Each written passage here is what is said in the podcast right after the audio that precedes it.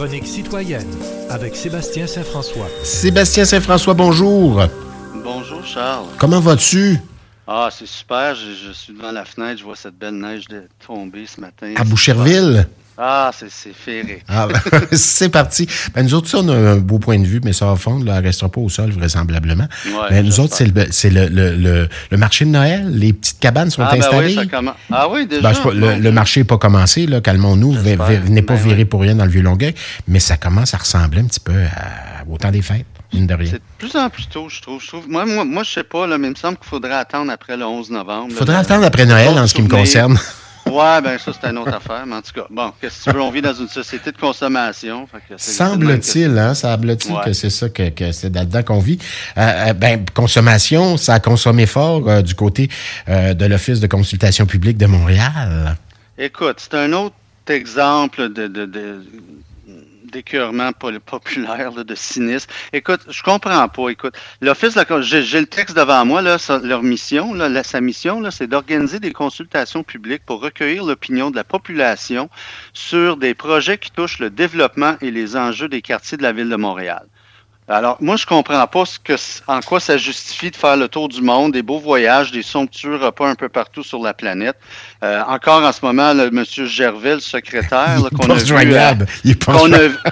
a, vu euh, en tentative de- de- d'entrevue par Oui. Félix Séguin. Là, Qui voulait Le- pas le parler. petit Le petit pitbull là, qui protégeait la, la présidente. Écoute, c'est un autre exemple. Tu sais, moi, là, je me mets à la place de Mme Olivier, là, qui, Qui est se maintenant numéro place- 2, hein, on va le dire, elle est maintenant numéro 2 Exactement. à la ville de Qui Montréal. s- Qui, se défend depuis quelques jours. Là. Mais la semaine prochaine, elle va déposer le budget, puis elle va présenter le budget au Montréalais, puis il va y avoir une hausse de taxes qui va avoisiner les 5,2 euh, puis là, tu vois, c'est sûr que c'est- des dépenses. Bon, elle a.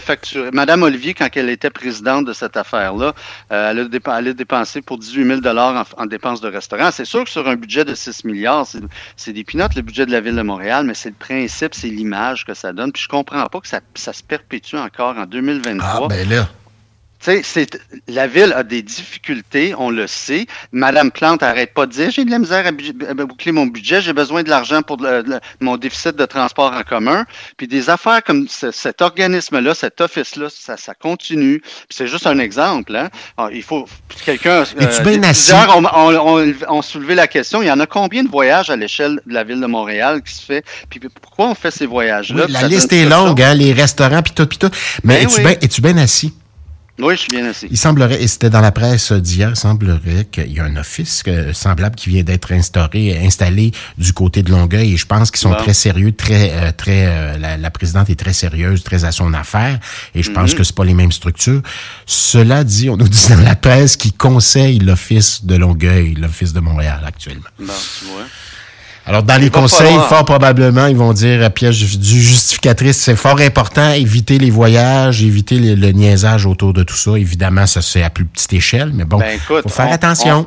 On a appris dans la presse aujourd'hui que Mme Fournier fait du porte-à-porte les soirs puis les fins de semaine. Ben, les citoyens de Longueuil lancent lui donnent le message que des affaires de même, des structures de même, si on a des choses à couper dans une administration, coupons donc ces, affaires-là pour commencer. Ben, euh, euh, ouais, ben, coupons les voyages puis les sorties, mais je pense que c'est une bonne idée que d'avoir ce genre de choses-là. Les citoyens peuvent s'exprimer de plus en plus. Ça, le dialogue euh, se situe là, et c'est complètement apolitique comme affaire.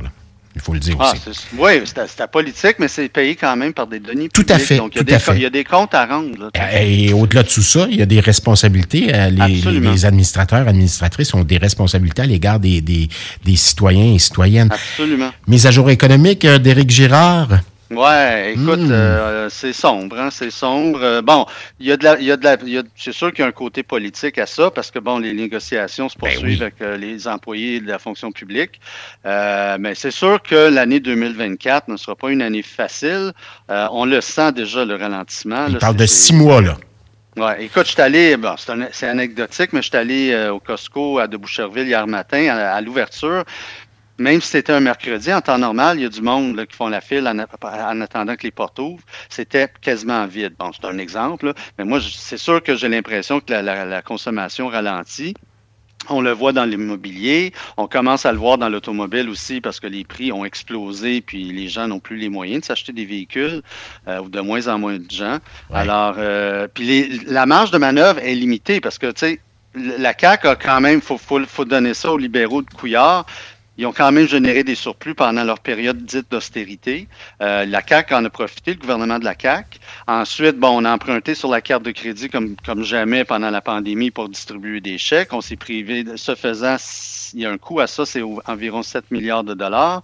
Le goût baisse les impôts d'1,8 milliard de dollars. Ça, c'est une baisse récurrente d'année en année. Donc, la marge de manœuvre du gouvernement, c'est sûr qu'elle va être réduite. Et le message que Girard a lancé, notamment aux syndiqués, c'est de dire, ouais, là, on vous offre tant. Si, vous voulez plus, ça veut dire qu'on est obligé d'emprunter. Donc, ça s'en va sur la carte de crédit. Donc, est-ce qu'il se sert de la situation pour euh, la, aux fins des négociations qui sont, qui sont vraiment à venir? Le nerf ben de la guerre oui, c'est sûr, c'est sûr, mais ça ne veut pas dire sûr. que ça va bien, là. Non, ça va pas bien parce que les chiffres qu'on nous donne, euh, ils nous parlent de 0,7% de croissance euh, du PIB, c'est pas beaucoup. Donc on est vraiment, lui qualifie ça, de, il dit pas récession, il parle de stagnation. Donc l'économie vraiment stagne. Euh, il n'y a pas de croissance en ce moment, mais encore là, on est toujours pris dans notre fameux modèle de croissance qui euh, est contraire au modèle écologique qu'on voudrait. Euh, on veut protéger la planète, mais en même temps, on vise constamment la croissance. Donc, il y a quelque chose, je ne sais pas si ouais. quelque chose de durable va sortir de ça, mais chose certaine, 2024 ne sera pas une année facile. Oui, ce ne sera pas une année de tramway, ça, vraisemblablement aussi. Non, le tramway a de la mort et enterré. J'ai l'impression que la décision d'envoyer ça du côté de la caisse, c'est question de tuer ça tranquillement ben, sur là, une période de six mois. Ils ont fait la même chose, j'en ai parlé un petit peu plus tôt avec Léo. Oui, hein, donc j'écoutais, j'étais à l'écoute. Donc, ben le, dossier, c'est des PQ infra. Plus, là, il reste, à voir, il reste à voir ce que Marchand va faire de ça. Est-ce qu'il va, est qu'il va continuer? Est-ce qu'il va démissionner? Est-ce qu'il va ouais. revenir à la charge? On verra ce qu'il va faire. À suivre. L'effet Poilievre, maintenant déjà palpable du côté d'Ottawa.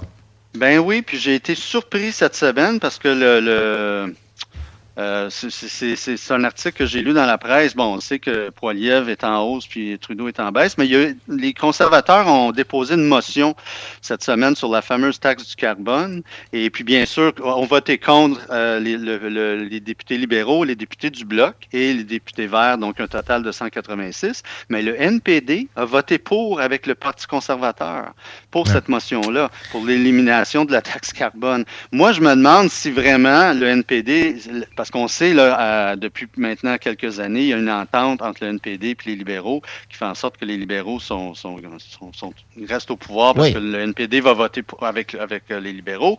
Mais là, on a un exemple, le NPD a voté contre les. je veux dire, a voté avec les conservateurs. Un petit signal envoyé, hein, je pense. Jack Meeting est dans une drôle de position. Par ailleurs, je lisais hier que euh, Trudeau, ça, ça, ça, peut être du show et rien de plus, mais il a, il a déjà nommé ses co-présidents de campagne électorale. Donc, il dit, moi, je vais être là dans deux ans pour me représenter et être votre premier ministre de nouveau. Alors, il y a un gros jeu politique qui joue à Ottawa ben oui, en ce moment. Ben oui, ben oui. Un gros, gros, gros jeu politique. Ben mais tout est fragile. Puis la, la minute que le NPD retire ses billes et laisse aller les libéraux. Parce que les libéraux, le, le, problème pour le NPD, c'est qu'ils sont tellement collés sur les, les libéraux qu'on a l'impression qu'ils sont avec les libéraux, ils forment le gouvernement. Et donc, tout ce qu'on peut reprocher aux libéraux, ben, on, va les, on va le reprocher aux, aux néo-démocrates. Ouais. Alors, je ne sais pas si cette entente-là va tenir jusqu'à la fin.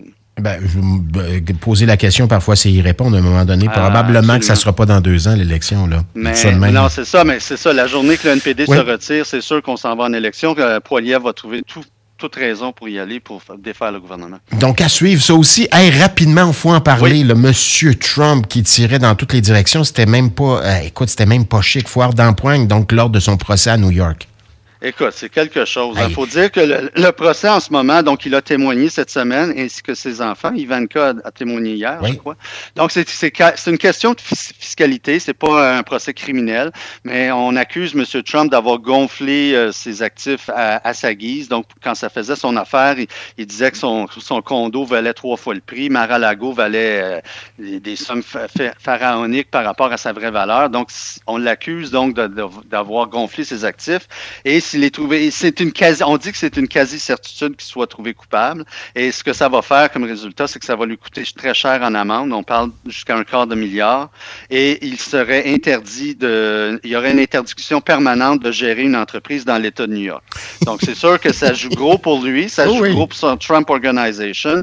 Mais écoute, il se fait, il arrête pas de, le juge arrête pas d'y d'y imposer des amendes parce qu'il il dit, il dit n'importe quoi. Oui, il a traité Mais- la procureure de raciste. Absolument, il, il répète les mêmes cassettes. Mais ce qui, est- ce qui est étonnant, puis c'est sorti cette semaine, sur, je crois, sur CNN, c'est que malgré tout ça, en ce moment même, il est en avance Oui. sur Biden Ben dans, oui. six, Éta- dans cinq États clés, six États clés, le Nevada, le Michigan, la Georgie, hein, on se rappelle ce qui s'est passé la dernière fois en Georgie, la Pennsylvanie, l'Arizona et le Wisconsin. Donc, malgré toutes ces foires d'empoigne, euh, il est en avance dans des États clés jusqu'à ce jour. C'est quand même tout un Hein, hein, phénomène. quand même, c'est fou. Là. Les- des- beaucoup d'Américains hein. disent ils brassent la cage, on aime ça.